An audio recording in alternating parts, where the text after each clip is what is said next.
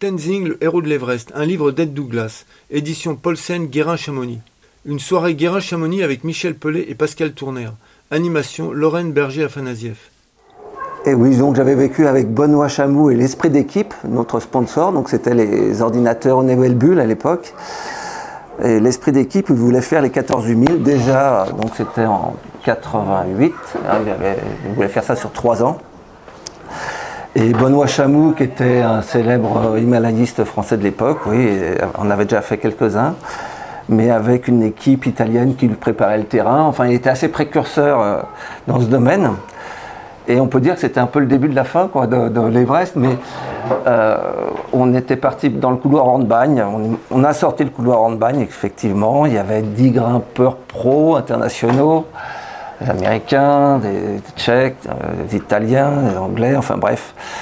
Et euh, le caméraman Michel Parmentier, qui est resté là-haut, puisque à la troisième tentative, on est monté quand même sans ox, sans corde à 8006, sur l'arête ouest. Et là, bah, c'était en fin d'après-midi, et Benoît Chamou a eu l'intelligence de dire, bah, a un peu tard, quoi. Et sans doute, autant Michel que moi, nous on l'avait un peu ralenti.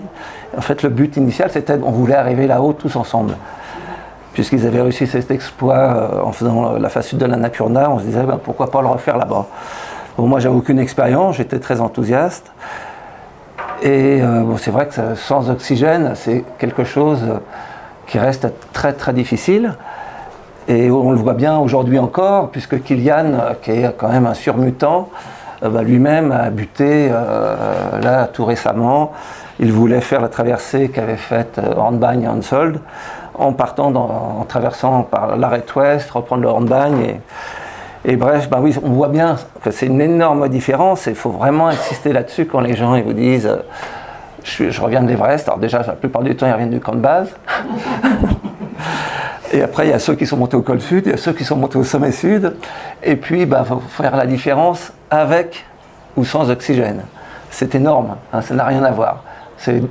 Quand on prend l'oxygène, on descend de 2000 mètres, à peu près. Donc, euh, bah, ça devient 6000, quoi. Donc, euh, les gens, aujourd'hui, il bah, faut savoir, sur, il y a 11 000 ou 12 000 maintenant, peut-être personnes qui ont, qui ont été mettre les pieds là-haut. Là-dessus, il y en a un peu plus de 200 qui l'ont fait vraiment sans oxygène. Moi, je serais tout à fait d'accord pour en fait qu'on comptabilise que cela. Et euh, bah, tant pis pour moi, et tant pis pour toi, Michel, et tant pis pour Jean. Parce que non, c'est effectivement, euh, bah oui, ça, change vraiment la donne. On sait depuis Reinhold Messner et Peter Appler en 78, 78, 78 oui, que c'est possible. Tous les médecins euh, étaient d'accord pour dire que ça ne l'était pas. Eux, ils ont eu la force et l'audace de le faire. Et euh, oui, le premier français, je crois, euh, je crois que c'est Michel Metzger qui a dû le faire, puis Marc Battard qui a réussi à le faire très vite. Enfin bref, ils ne sont pas si nombreux que ça. Et puis parmi ces 220, je crois à peu près, euh, on peut mettre, en avant ceux qui ont fait ça en technique alpine par des voies nouvelles, des trucs très difficiles, mais peu sont vivants. Hein, notamment les Tchèques qui avaient fait la face sud-ouest en, sans ox en technique alpine, bah, ils sont pas redescendus. Donc euh, c'est vraiment... Euh, faire l'Everest sans ox, c'est un exploit. Le faire par une voie technique, c'est exceptionnel. Et ça restera exceptionnel. Le problème, c'est qu'aujourd'hui, on peut pratiquer tous la montagne d'une façon ou d'une autre, mais le problème, c'est qu'aujourd'hui, on ne peut plus y aller comme, comme ça. Parce que, bah, déjà, le côté chinois, ils interdisent de sortir des cordes fixes. Ça, c'est la nouvelle norme. Donc, euh, il n'est plus question de faire une voie. Et puis, euh, côté népalais, bah, ce sont euh, les euh, Sherpas d'altitude qui ont pris le business. Et tant mieux, vaut mieux que ce soit eux plutôt que des Saïbs, comme on lit dans, le, dans ce super bouquin sur la vie de, de Tenzing, que j'ai pas encore terminé, mais vraiment, depuis hier, je suis là-dedans. je le trouve extraordinaire parce que justement, ça, ça met un peu les points sur les i. Parce que euh, là, j'ai des amis, tout le monde parle de l'Everest. Alors, en fait, qu'on soit un voileux, qu'on soit euh, bientôt Jeff Bezos, il va y aller. Enfin, ça devient n'importe quoi. Et à l'époque, même en 90, on n'était encore pas pleinement conscient quand même de l'impact. Je parle même pas d'écologie, hein, mais même de l'impact sur les populations. Et euh, bon, ces Sherpas, bien sûr, exceptionnels. Déjà à l'époque, c'est eux qui faisaient tout le portage. Mais euh, aujourd'hui, il faut savoir, oui, c'est juste un problème de fric. on prend un, deux, trois Sherpas pour porter les bouteilles, et puis à partir de 6002, le camp 2, hop, hop, hop, hop, hop. Voilà, ça n'a aucun intérêt. L'intérêt, le seul intérêt de l'Everest, c'est justement ce phénomène euh, de manque d'air, tout simplement. Et c'est là que le corps, bah, petit à petit, il faut beaucoup de temps, il va s'adapter. Et tout l'enjeu, il est là. Et c'est une transformation qui est réelle. Et quand on redescend, on a l'impression d'avoir des ailes. Maintenant, bah, on redescend, il faut vite euh, retrouver Bobonne, et puis on prend l'hélico. Voilà. Il faut savoir qu'un coup d'hélico entre le camp de base de l'Everest et, euh, Katmandou pour retrouver l'hôtel 5 étoiles et la piscine, c'est 500 dollars, c'est moyen de vivre pour euh, un an, quasiment pour des Sherpas. Donc moi je trouve ça vraiment... Euh, aujourd'hui on sait tout ça, quoi. je trouve ça grotesque. Et puis faire une croix, tout simplement, on va faire des croix, je vois pas l'intérêt. quoi. J'ai une amie qui en revient, là, bon ben voilà, mais je vous assure, si vous faites un peu de sport, on peut tous y aller. On peut tous y aller avec l'oxygène. Ça n'a aucun intérêt. Pourquoi pas comptabiliser les gens qui sortent de la télécabine de Lévis du Midi hein. Pour certains, c'est un exploit. Moi, j'ai vu des gens faire une demande en mariage dans, le pas dans le vide. C'était pour eux exceptionnel. Donc, chacun euh, met son challenge à son niveau. Euh, j'adore d'ailleurs. Christine Janin, le nom de son, association, à chacun son Everest, c'est tellement vrai, voilà. Mais l'Everest n'a qu'un, euh, c'est le seul sommet où on peut retrouver cet état de conscience super altéré.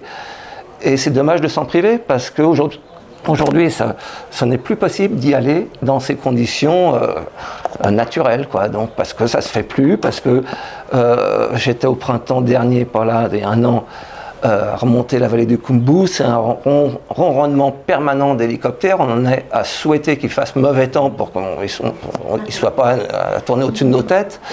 Et puis c'est devenu la norme. Hein. Alors, euh, soi-disant, oui, ça va éviter la dangerosité de l'icefall pour les Sherpas, c'est pas vrai. C'est les, les Saïbs encore qui, qui vont aller directement au camp 2 parce que de toute façon, ils se sont préparés à la maison en, caisson euh, bar. Donc ils arrivent là-haut, euh, et puis très vite, il faut le faire. Il faut faire la croix pour pouvoir dire en rentrant qu'on l'a fait. Et euh, voilà, bon, je, voilà, suis un peu en colère, vous voyez, parce que j'ai vécu deux expériences. J'ai vécu deux expériences exceptionnelles, et ce n'était dû qu'à le temps que, que nécessite un, un, sommet de cette altitude et puis ce temps, ce temps permet une immersion très lente, très progressive. Et on a l'impression, euh, petit à petit, oui, au fil des semaines, ben, d'être en osmose avec le milieu, de ressentir euh, les éléments autour. Et puis, de, oui, c'est bien de prendre son temps quand même de temps en temps. C'est exceptionnel, on ne va pas y aller 20 fois, faire ces choses-là. Alors, quoique, on voit aujourd'hui euh, cette Norvégienne, mon super championne de ski de fond, etc elle a failli faire la nique à, à Nimsday quand même en, allant plus vite que lui. Finalement, c'est uniquement parce qu'elle n'avait pas eu les autorisations qu'elle n'a pas été plus vite que lui. Et là, quand même, elle a été maligne puisqu'elle vient d'enchaîner les deux sommets qui lui avaient été refusés euh, d'un point de vue administratif. Et donc, il l'avait privée d'être la femme la plus rapide, enfin, l'être humain le plus rapide sur, sur les 14 000. Et là, euh, bah, vu qu'elle a fait les deux administrativement compliqués, elle enchaîne sur tous les autres à nouveau. Elle refait une nouvelle boucle et elle, va sans doute pouvoir faire ça en six mois. Et il faut savoir que c'est une entreprise, il y a 25 Sherpas qui travaillent pour elle, ils font la trace, euh, elle va d'un point A au point B euh, avec l'hélicoptère. Enfin, on n'est plus du tout dans la même histoire. Et ça reste quand même extrêmement dangereux, parce que la montagne, ça restera toujours dangereux. Mais euh, bon, c'est un super stade pour gens ultra aisés. Et euh, bah oui, je sais pas, c'est autre chose. Un peu aux sources. On va revenir à Tenzing quand même, un peu aux sources, parce que euh, lui, il a très vite compris que le seul moyen de s'en sortir dans sa vie, c'était l'Everest. Et c'était justement de participer à toutes ces expéditions. Et il a fait sept tentatives avant d'arriver au sommet d'ailleurs. Et voilà, je vais dire juste le début là de, dans l'introduction. Quand je l'ai rencontré pour la première fois, il était déjà le plus distingué de tous les Sherpas.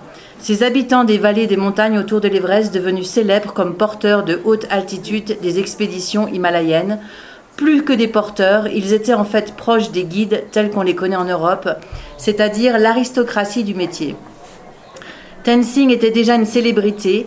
Il n'était pas seulement le sirdar, une sorte de majordome de l'expédition de 1953 à l'Everest, mais s'était montré aussi capable que n'importe quel Européen d'atteindre les plus hauts sommets. Fait significatif, il ne grimpait pas simplement pour l'argent, comme la plupart de ses compatriotes, il était animé par un authentique désir d'alpiniste d'atteindre le sommet d'une montagne, parce qu'elle était là. Ce livre montre clairement à quel point c'était une réussite en soi. Tenzing était né défavorisé au sens matériel à un degré presque inimaginable dans nos sociétés occidentales. Fils d'un éleveur de yak nomade des vallées du sud-est du Tibet, il était probablement né sous une tente, et si cette naissance digne de la mythologie ne suffisait pas, le jeune homme exilé pour des jours meilleurs en pays Sherpa n'y fut accueilli qu'en citoyen de seconde zone. Être un immigrant tibétain du Nord n'était pas le meilleur des viatiques dans le cercle très fermé des Sherpas. Pourtant, lorsque je le rencontrai pour la première fois en 1952, il était déjà un prince parmi les Sherpas, une star qui attirait tous les regards. Il avait atteint cette position éminente par la force de sa personnalité, par un professionnalisme extrême et par une capacité exceptionnelle à s'adapter au monde en général. Il s'était facilement lié avec des étrangers britanniques, suisses, français et américains, était devenu l'ami de beaucoup d'entre eux et avait facilement adopté certaines de leurs habitudes, sans être jamais sorti du sous-continent indien. Cet homme qui n'avait jamais vu la mer était déjà un vrai cosmopolite. on, découvre dans le livre en fait qu'il a eu un destin assez incroyable, hein, Tenzing. Toi, tu as commencé à le lire et c'est assez surprenant de voir. moi, je pensais qu'il était Sherpa. Euh, bon, comme tout le monde, euh, Tenzing, il arrive, voilà, le premier. Et euh, moi, j'étais toujours impressionné de voir ce système de caste en Inde, mais au Népal. Hein, les Sherpas, ça représente une toute petite minorité. Et même parmi les Sherpas euh, qui sont bouddhistes, moi j'ai été étonné de leur attitude vis-à-vis d'autres euh, ethnies qui se portent dans les basses vallées. C'est très hiérarchisé, c'est très racisé, et euh, ça ne correspondait pas au minimum de mes connaissances en matière de bouddhisme. Et bon, ça, ça se confronte. Le Népal a été en guerre pendant des années aussi avec le Tibet. Euh, après, il y a eu les Anglais qui sont venus encore remettre une couche. Et euh, c'est vrai qu'il y a aussi des gros problèmes euh, d'une ethnie à l'autre. Et même si, alors Jeanne, pourrait me, étayer mon propos parce qu'elle est spécialiste, mais il y a eu plusieurs déplacements de population depuis le Tibet vers le Népal, au 12e, au 13e, au 17e. Et euh, bon, on les appelle tous Sherpas vu d'ici, mais là-dedans il y a les Gorung, il y a les Tamang, enfin il y a multiples explis. Sherpa, c'est ceux de l'Est. Sherpa, voilà, c'était les anciens Kampas. Et, du CAM, voilà, qui récemment, là encore, étaient considérés comme les bandits. Et voilà, c'est toujours des. Euh, les, les révoltés, les. Bon. Et ce sont les plus pauvres qui sont chassés d'un coin et que l'on empêche de descendre dans les vallées plus riches en bas. Donc, heureusement, les pommes de terre sont arrivées, ça a un peu sauvé tout le monde, mais pendant un moment, c'était vraiment des gens très très pauvres. Moi, j'étais choqué l'an passé de me faire. Euh, qu'on me demande de l'argent euh, dans, dans, les rues de Kumujun, quoi, parce que euh, j'avais eu ça au Maroc, mais pas là-bas. Et puis à côté, je voyais les, les DZ plusieurs des aides d'hélico par, par petit village. Je me disais, mais on marche sur la tête. Hein. Alors, je suis sans doute euh, quelqu'un de très naïf, mais euh, j'espère le rester d'ailleurs. Et euh, non, je trouve ça choquant, hein, effectivement. Donc, je, suis tombé sur une femme, elle me dit, je suis dans la panade, mon mari s'est fait écraser par, par sa charge, il faut que je scolarise ma fille. Ah bon, bah oui, j'avais rien sur moi, j'avais laissé pour à l'hôtel, au lodge je me suis dit, je vais repasser euh, la voir quand, quand, je redescendrai, puis on est pas repassé par là, et j'y retournerai la voir cette femme parce que ça m'a choqué. Ah Ils n'ont pas de système d'assistance entre les Sherpas C'est pas la compagnie des guides de Cham, non. Non, non je pensais qu'il y avait quelque chose quand même. Il y, a sans doute. Nanouche, peut-être tu pourrais nous. Non, il n'y a pas de quête de secours, il n'y a rien. Donc c'est la... bon, c'est les familles, beaucoup, mais des fois il y a des tensions comme dans toutes les familles. Donc euh, non, c'est un peu compliqué. Et cette femme, on voyait, elle avait eu son lodge, mais là, elle n'arrive même plus à l'entretenir, c'était, elle était en survie totale. Alors Kumjun, c'était quand même le village riche au-dessus de Namche Bazar, magnifique. C'est un lieu euh, exceptionnel. C'est là où Tenzing habitait. C'est là où Tenzing, et c'est là où il arrive à monter son école. Et euh, bah, la fille, la gamine, elle voulait aller à l'école. Voilà, elle était super mignonne. Moi, je l'avais croisée dans la rue. Je me dis, il faut absolument que je la retrouve, cette gamine, tellement elle est belle que je lui fasse le portrait. Puis bon, finalement, c'est sa maman qui, m'appelle. Donc, euh, oui, c'est ça. Aujourd'hui, ce qui me choque le plus, c'est en fait, rien n'a changé. Les Sherpas, les Népalais sont toujours dans la misère. En plus, il y a eu euh, le Covid. Avant, il y avait eu le tremblement de terre. C'était une catastrophe. Quand vous allez à Katmandou, vraiment, c'est la misère. Mais Et puis, à côté de ça- une petite ethnie par rapport au Népal, parce que les Ah, ça représente autre chose. euh, 5% de la population Michel- népalaise. Michel, toi, tu- les, les Népalais, pour toi, c'est plus. Ben, au départ, moi, Dieu, j'ai eu- au départ, moi, j'ai été, euh, ben, je fais le- disons que ça fait très longtemps euh, que je circule dans la région, avant l'Everest. hein. Euh, pour la- je suis parti au Népal en 76 en voiture, hein, pour dire, juste pour situer. Après, euh, le, Le le- Népal, j'ai découvert le Népal, pas seulement euh, le Kumbu, en circulant un peu dans tout le Népal. et puis ensuite, euh, euh, en ce qui concerne l'Everest, au départ, je ne pensais pas y aller vraiment. Et puis c'est au moment où, en 1990, Marc, euh, euh, Marc, euh, Éric Decamp, euh, pas toi, mais toi tu étais dans l'expédition. On était payé pour y aller. On oui. était payé pour y aller, bah voilà, t'as bien fait de le dire. C'est sans doute pour ça que je suis allé à l'Everest, tu serais allé. Et, euh, hein, Vous n'êtes pas payé pour y aller, quoi. pardon Ah non, ah non, Ah, non, non, vraiment non, pas. non, mais même, mais même, Ah. mais même, même en échange de rien, je sais pas y serais allé. Mais euh, euh, hein, bah, non, mais en fait, c'était pas un but. Non, mais en, en réalité, euh, pour moi, c'était pas un but d'aller sur ce sommet hein, par rapport à tout le Népal que j'avais circulé entre 76 et 90. Mais euh, l'opportunité a fait que, étant beaucoup dans ce pays, j'ai accompagné énormément de groupes dans les pays Sherpa ou ailleurs ou d'autres. euh, il se trouve que dans le, dans le giron des alpinistes, on va dire, il y avait. euh, bah, c'est Éric Decamp qui m'a quand même proposé le- de venir avec vous. hein parce qu'il y avait beaucoup de monde. C'était Marc, c'était Eric qui était le chef d'expé. Toi, tu viens comme photographe, Janin comme médecin, ouais. euh, moi comme euh, je sais pas trop quoi. Et euh, Guide hein, ah bah guide par exemple. T'étais ouais. supposé être Et, mon euh, guide, mais je t'ai- pas en croisé fait, là. on est pas- et puis, et puis j'ai fait autre chose. non, il y avait et on était beaucoup. Il y avait 17 personnes. On À l'époque, 17. Marc, il voulait dormir sans Voilà. oxygène au sommet. Il avait déjà fait en moins de 24 heures l'ascension sans ox en 88. Mmh. Et là, son but, oui, c'était euh, dormir au, so- au sommet sans ox et euh, le lendemain redescendre au col sud et remonter sur euh, le Lhotse. C'était donc en 90, c'était assez précurseur puisqu'aujourd'hui ça se fait.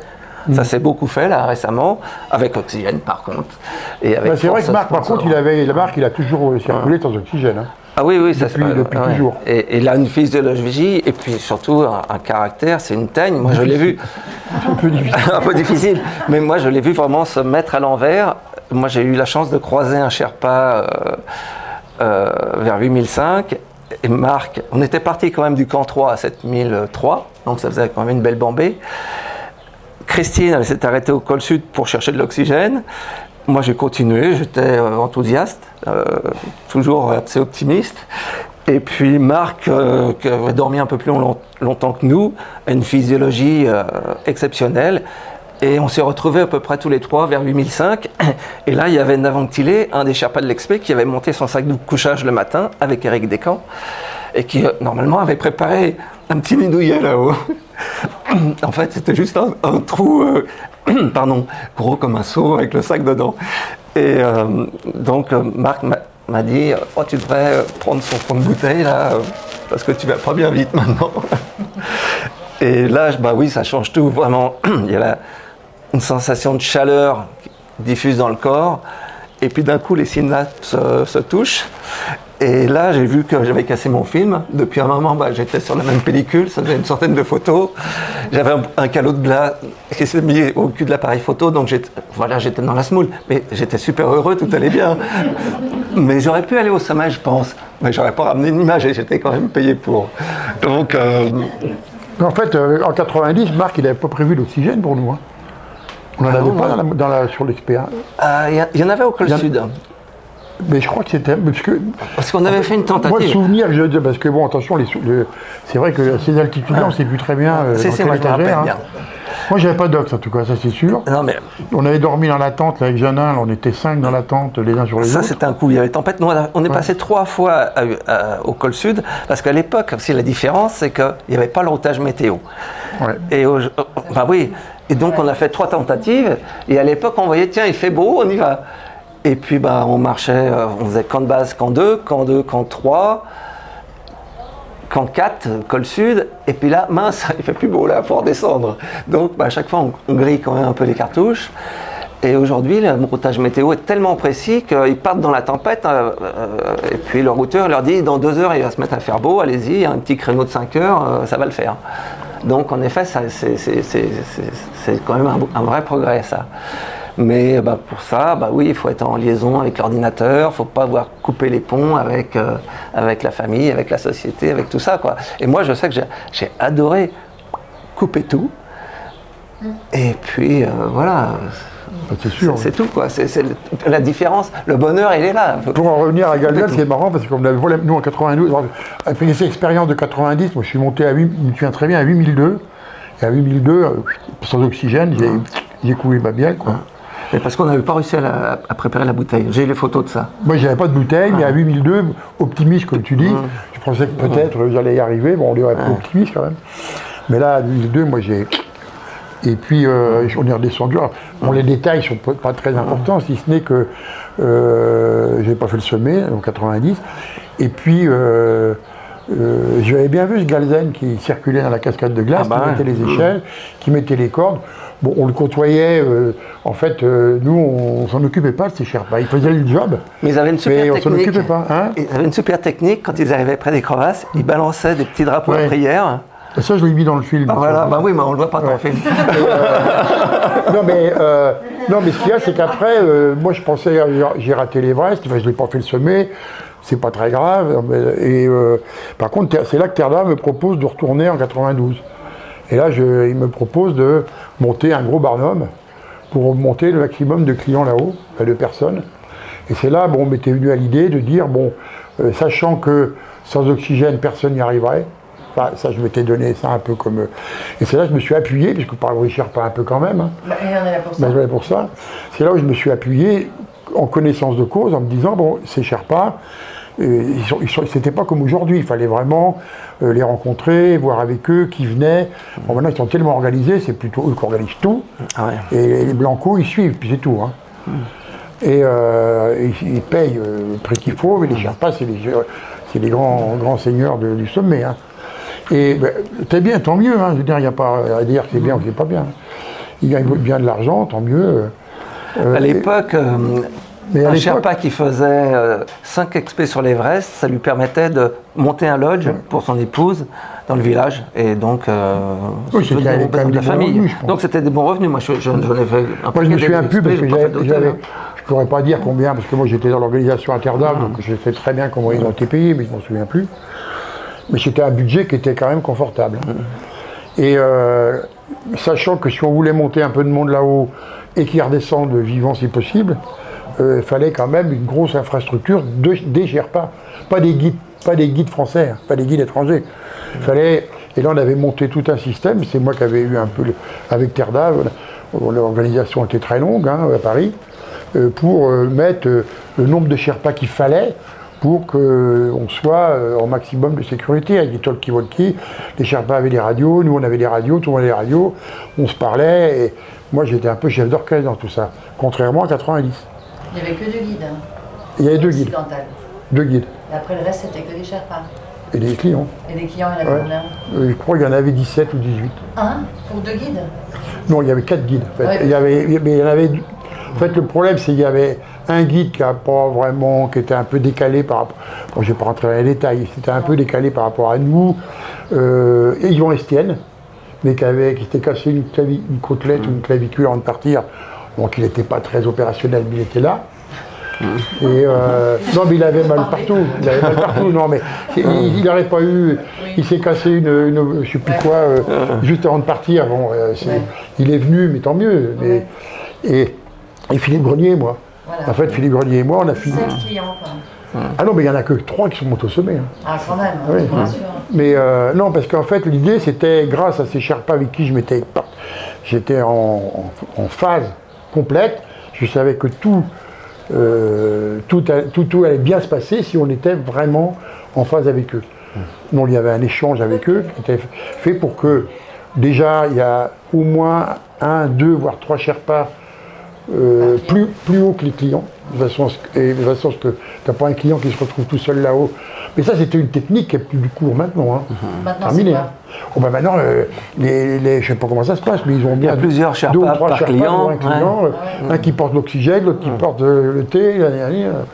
Bon, euh, donc euh, non, c'est plus du tout, du tout la même chose. Moi, je parle- on parle un peu de, de- de quelque chose qui est. qui Il y a moins de hein. différence en fait entre 1953 et 90 Ouais. qu'entre 90 et, maintenant. où C'est devenu euh, les Sherpas. Bon bah ils, ont fait un super euh, Oui. super travail, c'est vrai. hein. mais euh, bah tu sors pas de leur corde fixe, t'es la queue le le et tu dépasses pas. Quoi. Bah, ça a même des- oui, Hein de toute façon, maintenant, c'est pas compliqué. Même déjà en 92, euh, moi, j'avais compris, enfin, nous avions compris. enfin, moi, c'était un peu. Moi, ça me plaisait, cette organisation. hein. J'étais vraiment. euh, pff, ça me plaisait. Et puis. euh, et puis, euh, j'avais compris que de toute façon, on ne montrait jamais avant eux. Et en fait, nous, on a commencé à démarrer euh, en direction du sommet une fois qu'ils avaient posé les cordes jusqu'au sommet. Donc, une fois qu'ils avaient mis les cordes jusqu'au sommet, euh, on- donc on pouvait ten- tenter l'expérience. Avec le- des assistances de Sherpa qui montaient, qui descendaient. Euh, bah, C'était vraiment. Enfin, moi j'avais compris ça et c'est pour ça que ça a réussi. Et c'est pour ça qu'une fois qu'on a réussi, euh, le truc, on montait trois, Philippe Grenier et moi, trois clients semés. Bon, les autres, on ils étaient tous montés au col sud une première fois. C'était pas mal, ça. C'est déjà pas mal. Bon, au col Presque sud. 8000, 7900 et Ouais. quelques. Ouais. Et au col sud, au lieu de monter, on s'est pris du vent, du vent, de la tempête, du vent. Et tout le monde est redescendu jusqu'au camp 2. On n'est pas descendu jusqu'en bas. Et là, c'est là qu'il y a eu une petite décision. Il y en a la, euh, euh, bah, 17 moins 3, je ne sais pas comment ça fait, qui ont dit, dit euh, moi j'arrête, je m'en vais. Bon, ils sont descendus au camp de base. Et puis avec Philippe Grenier, on s'est regardé, on s'est dit qu'est-ce qu'on fait, on monte, on monte pas? Putain, c'est con, faut qu'on monte quand même. Tu vois, Et euh, c'est c'est et ce qu'on appelle la voie normale. Vous êtes passé ah bah complètement. Et tout Ah bah oui, Et Est-ce que c'était la voie normale, que, enfin cette voie Oui, que l'a bah, compris Tenzing bien sûr. et, euh, bien sûr que oui. Tout à fait, il l'avait repéré. Euh, il l'avait repéré avec les Suisses Avec les Suisses, avec euh, le Avec le Lambert. Lambert. Et ça- ils, ont, ils ont failli faire le sommet, enfin. Bah, L'année d'avant. C'était Ouais, ouais. fabuleux ce qu'ils ont fait. Parce- et euh, ils avaient déjà fait un premier repérage de l'icefield avant avec, euh, je ne sais plus avec qui. Mais non, avec Lambert. Hein? Non Avec Shipton, il me semble. Ah, tu crois qu'ils ont fait Oui, oui, oui, oui, avant, avant, bien avant. Washington, c'est le grand de l'Everest. hein. Ah ouais. Les Il a- Anglais il avant. avait quand même euh, fait cette tentative. Hein. ouais. Il en avait fait avec Shipton, avec les Anglais, avec les Suisses, avec, tout le monde, avec beaucoup de monde. Oui, mais c'est très bien que ça soit difficile et qu'on fasse plein de tentatives. Ouais. Non, mais lui, euh, lui, c'est un peu le Tenzing. monsieur de c'est un peu lui quand même le Tenzing. Bon, bah, c'est Ouais. quand même grâce à lui que tout le monde est arrivé Ah derrière. bah oui, oui, bien sûr. Là, je, re- je repars de, de la société Sherpa, là, de Tenzing et de, son, de sa jeunesse. Tenzing devait être conscient de sa place dans la société Sherpa et savoir que ses chances de progresser étaient minces. Il n'était pas l'un de ces riches Kampa qui pouvaient espérer épouser une Sherpa issue d'une famille établie. Ses enfants avanceraient dans cette voie, mais son seul horizon, à lui, était d'aider son père à rembourser ses dettes, d'acquérir une maison et un peu de terre. Pendant les fêtes, quand le Chang, la bière locale, émoussait la politesse Sherpa, son allure, son intelligence et son charisme devaient irriter des hommes mieux nés, mais moins gâtés par la nature. Avec son 1m73, Tenzing était plus grand que la plupart des Sherpas et moins trapu. Il devait être loin de parler couramment le dialecte Sherpa à son arrivée et son tibétain restait marqué par l'accent de Karta. On les appelait les Kartawa, les gens de Karta, explique Dorje Lato.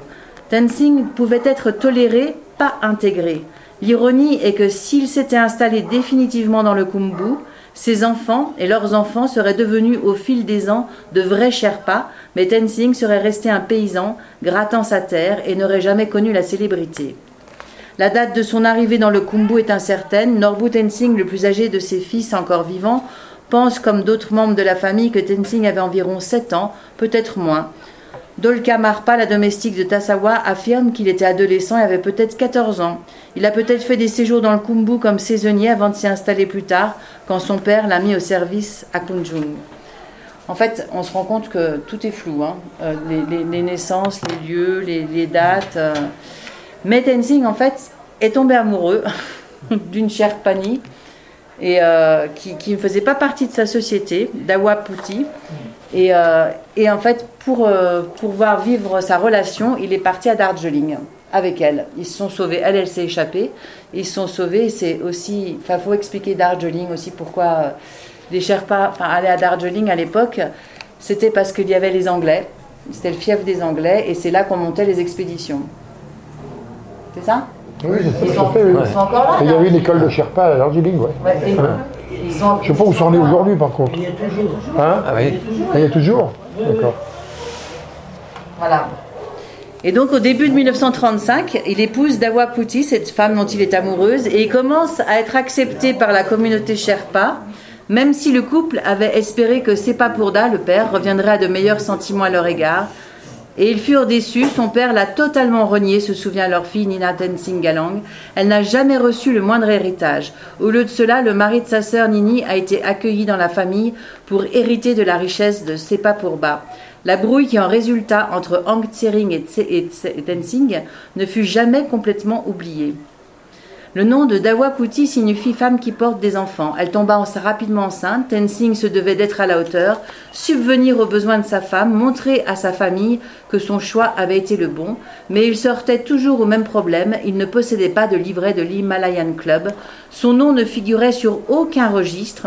Ceux qui détenaient les clés de son avenir lui étaient inconnus. Eric Shipton, le chef de l'expédition, de l'Himalayan Club à Darjeeling et Karma Paul, l'homme d'affaires et interprète tibétain qui jouait un rôle essentiel dans l'embauche des porteurs d'expédition. Et pourtant, Shipton à un moment donné le choisit et Shipton écrit sur une centaine de candidats, alors qu'il en manquait que deux à un moment donné, c'est vraiment in extremis, pour accompagner l'expédition de Darjeeling.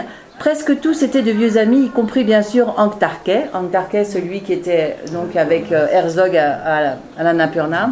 Pasang et, Kus- et- et Kusang, mais il y avait un garçon tibétain de 19 ans, un nouveau venu, choisi en grande partie à cause de son sourire attrayant. Son nom était Tenzing Norgay ou Tenzing Botia, comme on l'appelait généralement. Donc c'est incroyable de se dire qu'il a été choisi juste par son physique.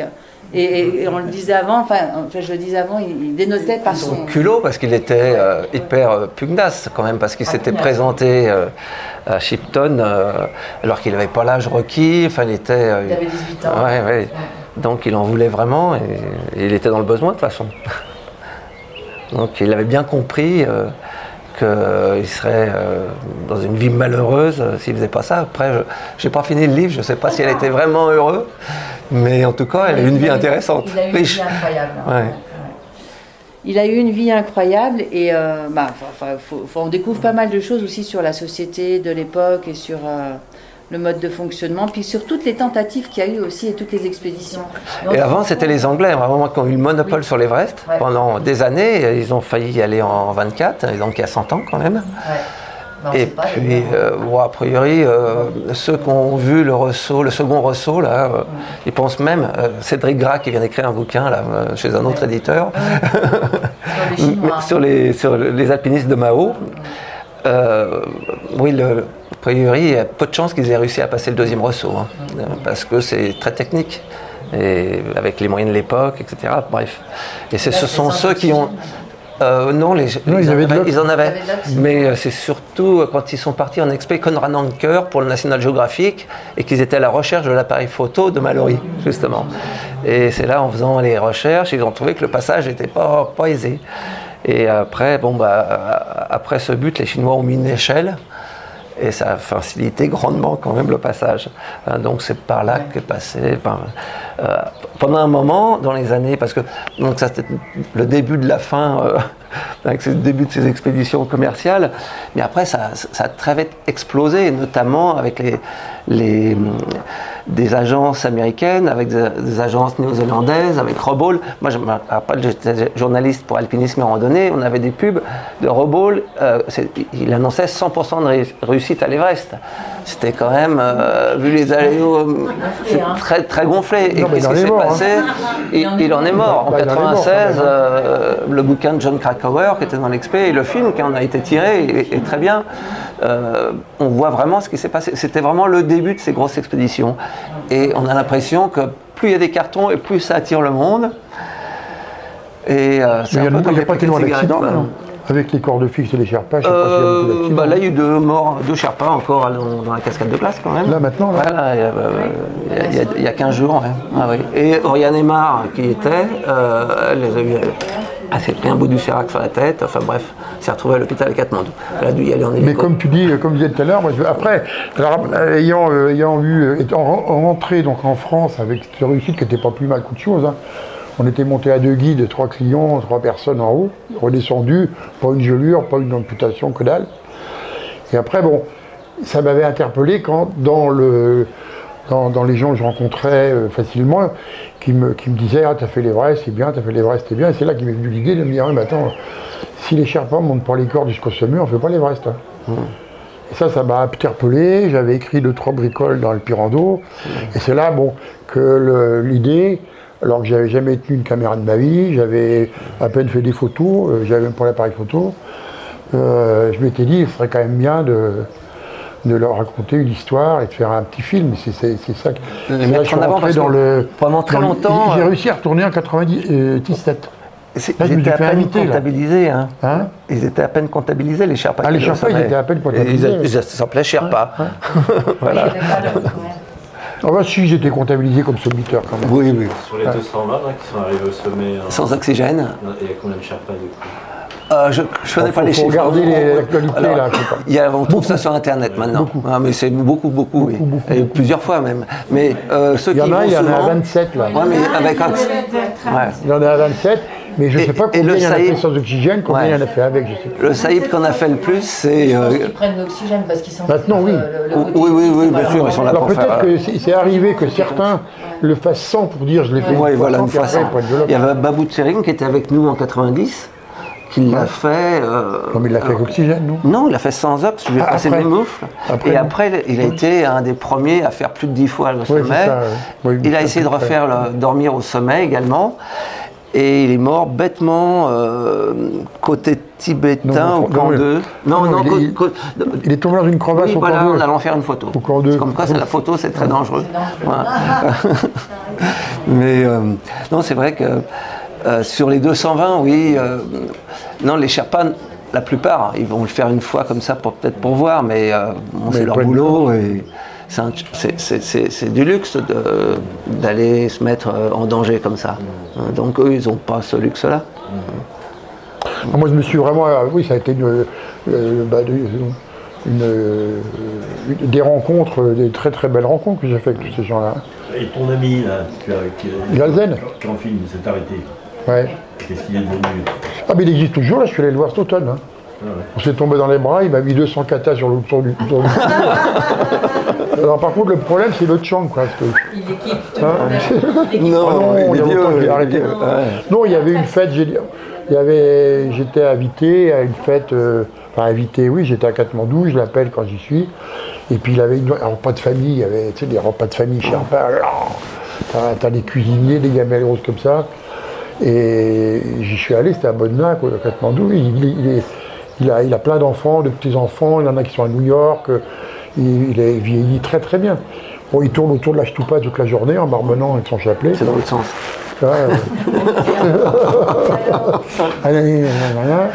Et, euh, et, euh, et bon, c'est une belle rencontre, euh, pour moi, une très très belle rencontre. D'autant plus que bon, ce film, en fait, à un moment donné, il, a, eu, il a, il a, il a été, euh, comment dire, euh, il a réussi à être fait parce qu'en 97, j'ai eu l'occasion, il y avait une expé d'Ave à nouveau sur, avec des guides sur l'Everest. Et là, je m'étais dit, c'est l'occasion d'y retourner. Moi, je n'avais pas le cahier des charges d'aller au sommet, je n'allais pas comme guide. Au niveau des budgets, je me suis fait inviter par tout le monde, donc ça m'a coûté zéro. Et euh, en, en échange de faire peut-être ces images, Euh, avec le, les conseils de Jean Afanasieff, euh, qui, m'a vraiment conseillé, et Laurent Chevalier, c'est les deux qui m'ont conseillé. J'avais jamais tenu de caméra de ma vie, attention. Je suis parti vraiment sans avoir fait une seule image. Hein, D'ailleurs, ça se voit. Mais je me suis appliqué, je me suis appliqué, je me suis appliqué. L'histoire de, de ce petit film est rigolo parce que je m'étais appliqué à faire toutes ces images comme on m'avait expliqué de le faire.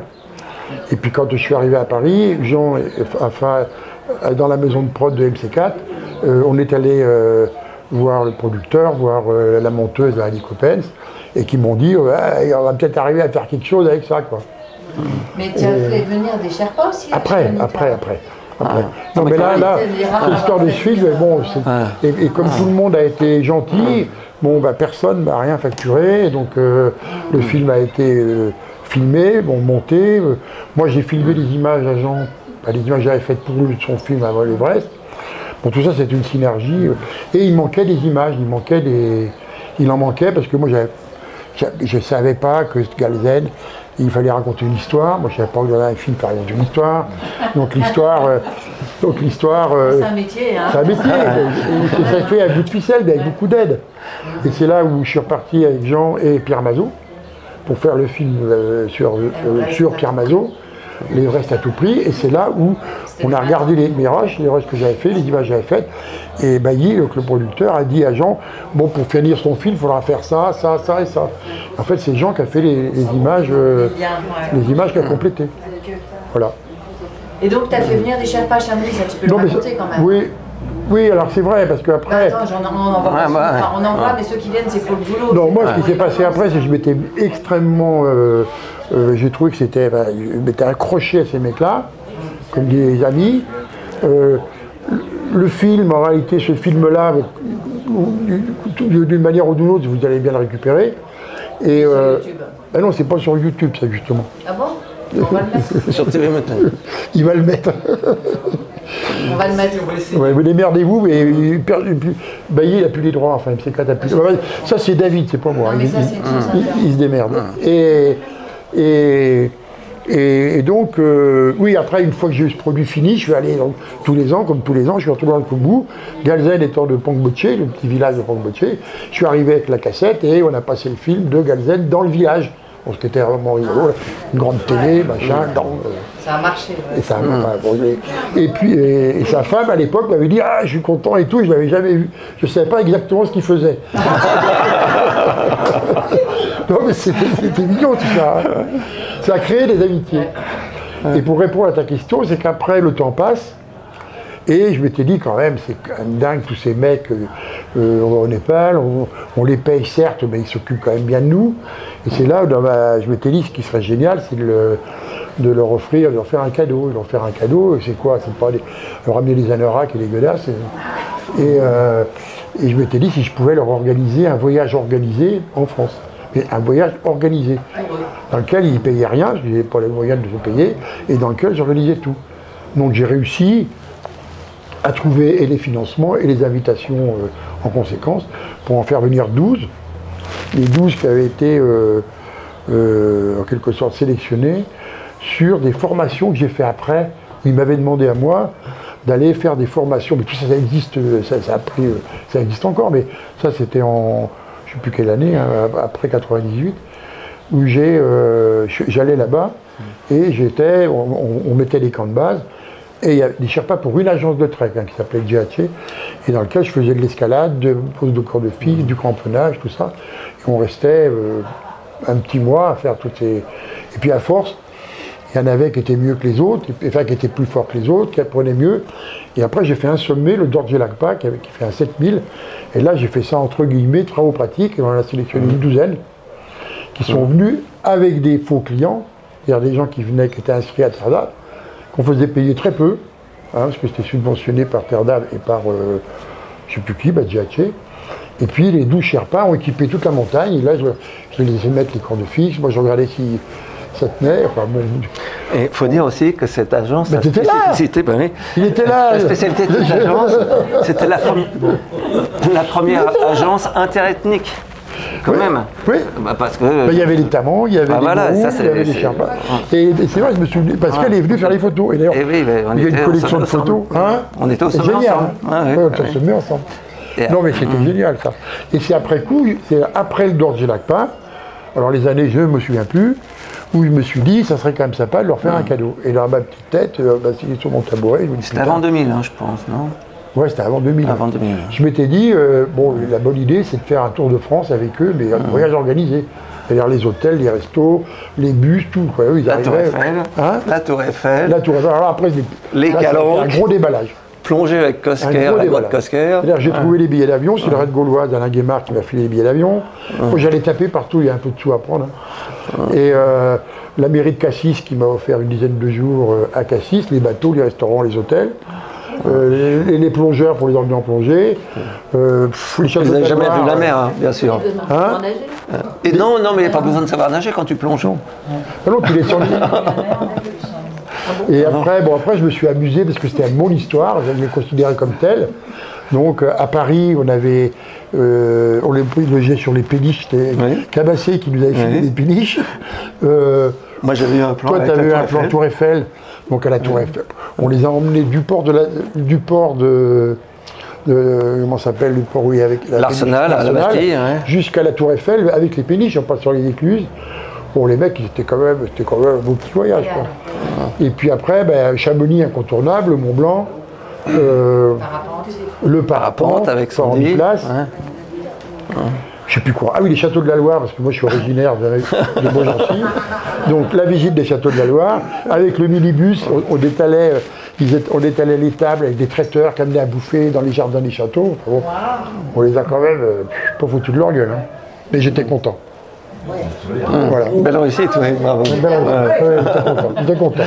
Par contre, quand, euh, quand je les ai reposés à l'aéroport à Roissy, j'ai dû dormir 2-3 jours, je j'étais épuisé. non, c'était marrant. Hein. C'était marrant. Tout ça pour en revenir à, à l'origine de l'origine. hein. Ah oui, quand même, on s'est gazouillé tout ça. Ah, ouais, c'est- ouais. Non, moi, je, je- je vais lire juste un petit, un petit passage sur la fin pour. euh, bah, quand, quand ça y est, bah, ça y est, ça devient le héros. Tenzing devint plus qu'un Népalais célèbre, un véritable héros national. Tapa s'emparait de références népalaises comme le Damphe, oiseau emblème du pays, et le Sonkosi, source de vie, installant Tenzing au cœur d'un idéal népalais. À l'époque, les Népalais connaissaient à peine leur propre pays. Sa beauté et sa richesse culturelle étaient inconnues des sujets privés d'éducation. Il n'y avait pas de livres et personne en dehors de l'élite instruite n'aurait pu les lire de toute façon. Et voilà qu'arrivait des frontières du royaume, d'un groupe ethnique aux marges de la société, un héros qui pouvait donner corps aux espoirs et à l'optimisme d'une nation en devenir. Il pouvait n'avoir aucune idée de l'endroit exact où se trouvait l'Everest et penser que l'alpinisme était une pratique étrange. Il savait reconnaître le succès. Et puis pour la petite histoire, donc il est devenu vraiment un héros euh, comme un dieu, quoi. Euh, et il a pu communiquer. Tandis que Ang Langmu, Pen Pen et Ni- Nima se précipitaient vers Katmandou, donc ses enfants, Tenzing se trouva confronté à un nouveau danger déconcertant qu'il n'avait jamais eu à affronter dans les montagnes, la célébrité. Les relations de l'expédition avec les médias étaient compliquées, comme déjà sous Herzog, j'imagine. Ils avaient signé un accord exclusif, exclusif avec le Times de Londres qui avait envoyé son journaliste James Morris chargé de transmettre des dépêches.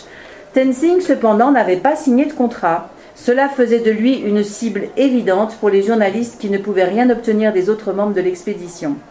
Plus tard, lorsque John Hunt se rendit compte que les médias exploitaient cette brèche contractuelle, Tenzing fut invité à se joindre aux autres pour signer. On lui offrit même un salaire de 500 roupies par mois pendant 8 mois. Mais il était trop tard. Tenzing avait déjà été approché et avait compris tout ce qu'il pouvait tirer de son histoire. Pour la première fois de ma vie, j'étais en mesure de gagner une somme d'argent considérable et je ne voyais pas pourquoi il ne serait pas juste et correct pour moi de le faire. Et il avait absolument raison. Voilà. Enfin bon, il faut découvrir ce personnage. hein. Franchement, euh, Alors pourquoi le cantonnier C'est rigolo, parce que peut-être on pourrait se poser la question. Moi, après tout, quand, quand on a fait- quand on a fini les images, que tout a été fini, fait, trouver un titre. Moi, j'avais pas d'idée. Et en fait, je quand j'étais sur place à le filmer euh, toute la journée dans la cascade de glace, euh, parce qu'en fait, je suis pas monté beaucoup plus haut que la cascade de glace cette année-là, mais j'y allais quand même tous les jours, hein, sans prendre un glaçon.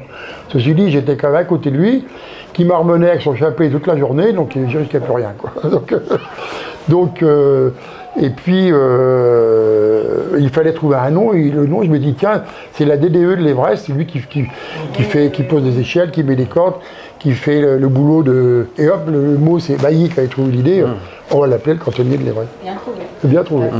C'est vrai. faut, faut- bien dire que cette cascade de glace, elle bouge en permanence et c'est un entretien euh, quotidien. Les échelles, il faut les rallonger, les trucs qui se cassent la figure. Enfin, moi, je suis passé 14 fois dedans, euh, c'était jamais exactement le même itinéraire.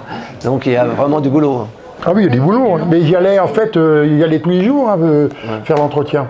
Bon, simplement, vous, vous m'avez cité un nom tout à l'heure, euh, Michel Parmentier. Oui. Ouais. Il a disparu. euh, quand 88, bah, il l'était, Ah, mais parce que. le- de- Je me souviens plus, ça remonte à- C'était euh, 88, octobre, euh, octobre 88 et euh, donc on l'avait fait. Dans quelles conditions jamais? Alors je vous la fais courte, hein, mais Oui, parce que j'ai Euh, j'ai eu beaucoup de, de versions. c'était donc l'esprit d'équipe. Il était engagé comme caméraman, moi comme photographe et bon bah forcément il y avait euh, une connivence. Non, non. Non, non. Là, il était engagé par exemple par Bulle. Et donc, il était supposé euh, ramener un film. Et puis, il faisait les, enre- les enregistrements audio.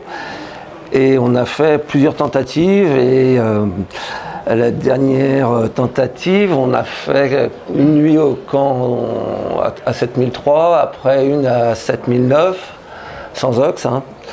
On est monté jusqu'à 8006, là, donc la décision de Benoît de redescendre. Et lui qui avait déjà fait le Kanch, euh, le Kanchenjunga avec, euh, avec Jean-Jacques Crécoire qui était tombé à la descente, qui s'était tué à la descente. Il avait fait le K2 sans ox aussi avec les Maurice et Liliane Barr qui n'étaient pas redescendus du sommet.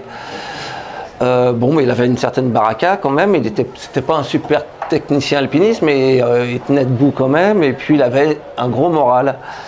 Et donc on a repassé une deuxième nuit à 8000 sans ox. Et là, euh, on n'était plus que 4.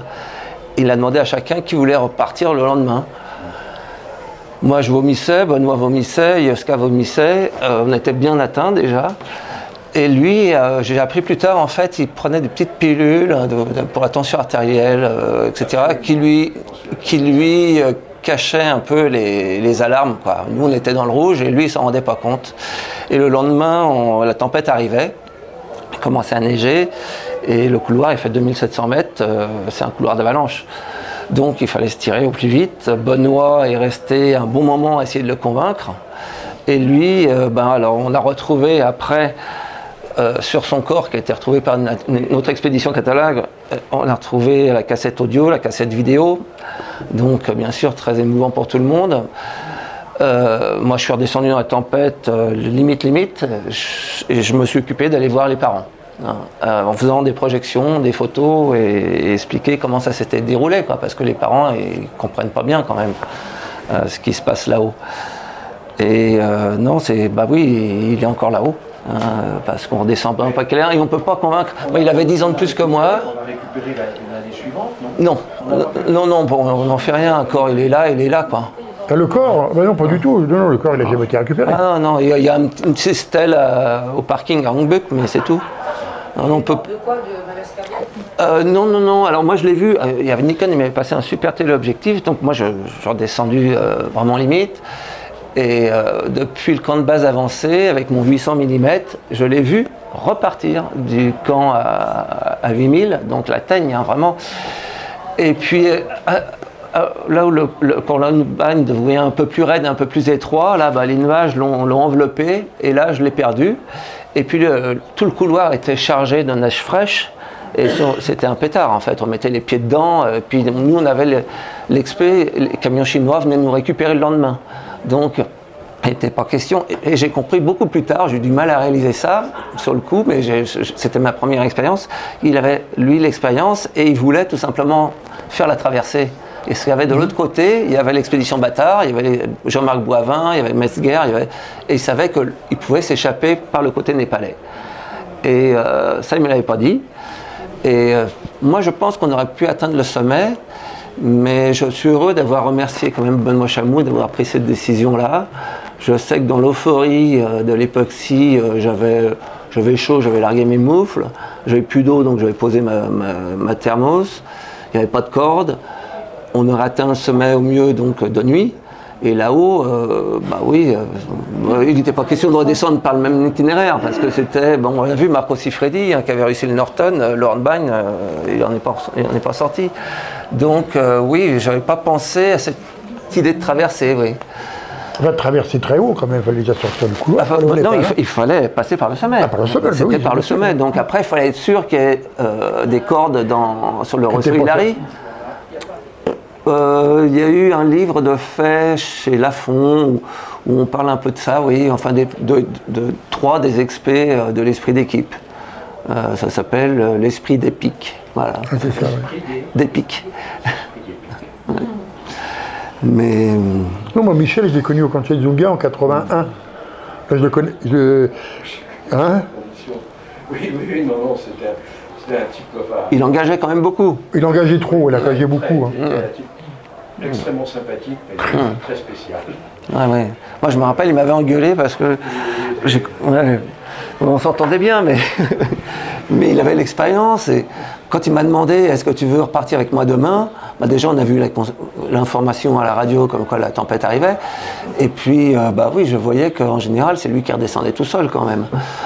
Donc, euh, non. Ah ben, quand ils ont refait l'expo au K2, moi, après Cantier- moi j'étais au Cantier Zunga, mais ils sont partis, Jean-Jacques et, et Michel sont partis du dernier camp pour faire le sommet à vite fait d'ailleurs. C'est un exploit. ils Oui, oui, c'est première alpine. Jean-Jacques et Michel l'ont fait très vite euh, sans oxygène, c'était euh, en 81.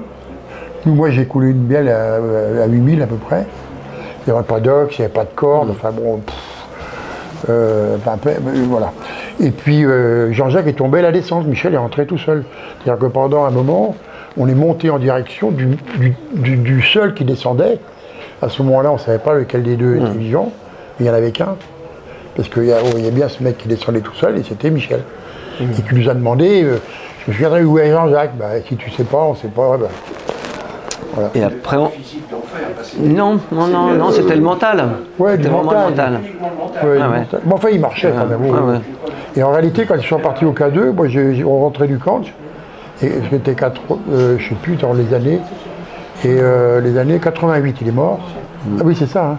88. Bah, nous, 81, c'est ça, 81 Scanch. Et quand il a remonté l'expé avec, alors là, c'est- il y avait Maurice Barrard, il y avait Liliane, il y avait. Il y avait euh, la polonaise Vanda. Vanda. Bon, moi, euh, il m'avait pressenti pour retourner avec eux au K2. Et moi, ça tombe, ça, ça m'ouvrait sans arrêt, j'en ai un peu Et ça a été un drame, le K2. Et, euh, vraiment, ils sont nombreux à une- être restés là-haut euh, cette année. Et Moi, ce freiné, le paradoxe, c'est que c'est Benoît Chamou qui l'a sauvé par radio, Ouais. dans le brouillard, dans la tempête, en l'indiquant tu vas voir, il y a un moment où tu vas trouver il y a, quelqu'un qui a pissé là, euh, il venait d'en descendre. Et c'est là que, euh, que se trouve l'entrée du couloir pour descendre. Et euh, il l'a guidé par radio.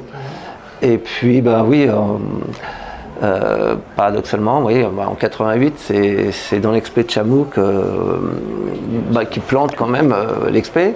Et c'est sur le canch, ensuite, qui, 95. que Benoît disparaît. Et là, j'étais encore, moi, j'étais avec une expert de Terre d'Ave, toujours avec des clients pour essayer le camp. C'était peu une folie de monter là-haut avec des gens. Enfin, on a tenté le coup. Et j'étais en radio avec euh, Chamou jusqu'à ce qu'il parle plus.